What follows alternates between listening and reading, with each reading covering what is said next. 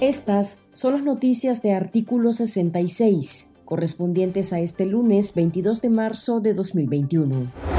Daniel Ortega salió aplazado según los resultados del índice de Estado de Derecho a nivel mundial dado a conocer por el organismo Proyecto de Justicia Mundial, que ubica al dictador de Nicaragua como el segundo gobernante más arbitrario. Está en la posición 127 entre 128 países analizados. Además, el país recibe la desastrosa ubicación entre las naciones que más irrespetan el Estado de Derecho. El régimen se mantiene en el top de la corrupción y respeto a las leyes, violaciones a los derechos fundamentales de los nicaragüenses. También está entre los países con los peores sistemas judiciales del mundo, con 120 puntos. El pésimo ranking también otorga números rojos a la administración Ortega Murillo por la imposición del tridente de leyes represivas y el constante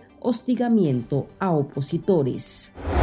El movimiento campesino y el Partido Ciudadanos por la Libertad sostuvo una primera reunión exploratoria en busca de la aclamada unidad opositora.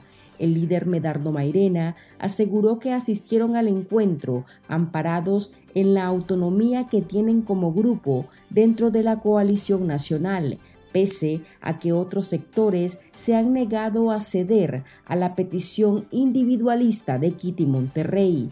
Mairena aseguró a artículo 66 que la decisión busca garantizar una oposición robusta para derrotar a Daniel Ortega. Monterrey ha minimizado a la coalición y apuesta a llamar a representantes del Partido Restauración Democrática y el Partido Regional Yátama para entablar diálogos sin reconocer al otro bloque.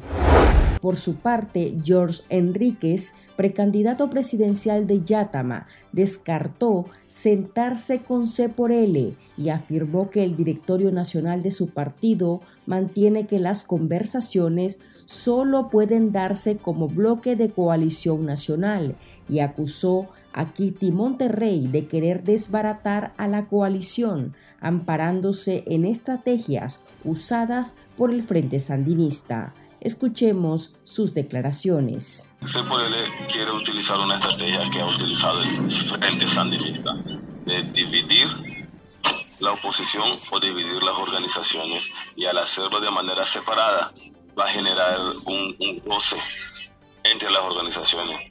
Así que lo ideal es reunirnos como un bloque consolidado que es la coalición. La periodista y jefa de prensa de Radio La Costeñísima, Calúa Salazar, denunció que 10 agentes de la Dirección de Operaciones Especiales de la Policía asediaron su vivienda en Bluefields. La comunicadora señala que desde 2019 han emprendido una constante persecución en su contra, que este año se ha arreciado al punto de ubicar uniformados con fusiles apuntando al interior de su vivienda. Salazar ya enfrentó un juicio en el que la declararon culpable por injurias contra tres militantes sandinistas que dijeron sentirse ofendidos por una denuncia de actos de corrupción en la alcaldía de El Rama. La justicia de Ortega la sentenció con 120 días multa. Estas han sido las noticias de artículo 66. Para esta y otras informaciones, visite nuestro sitio web www.articulo66.com.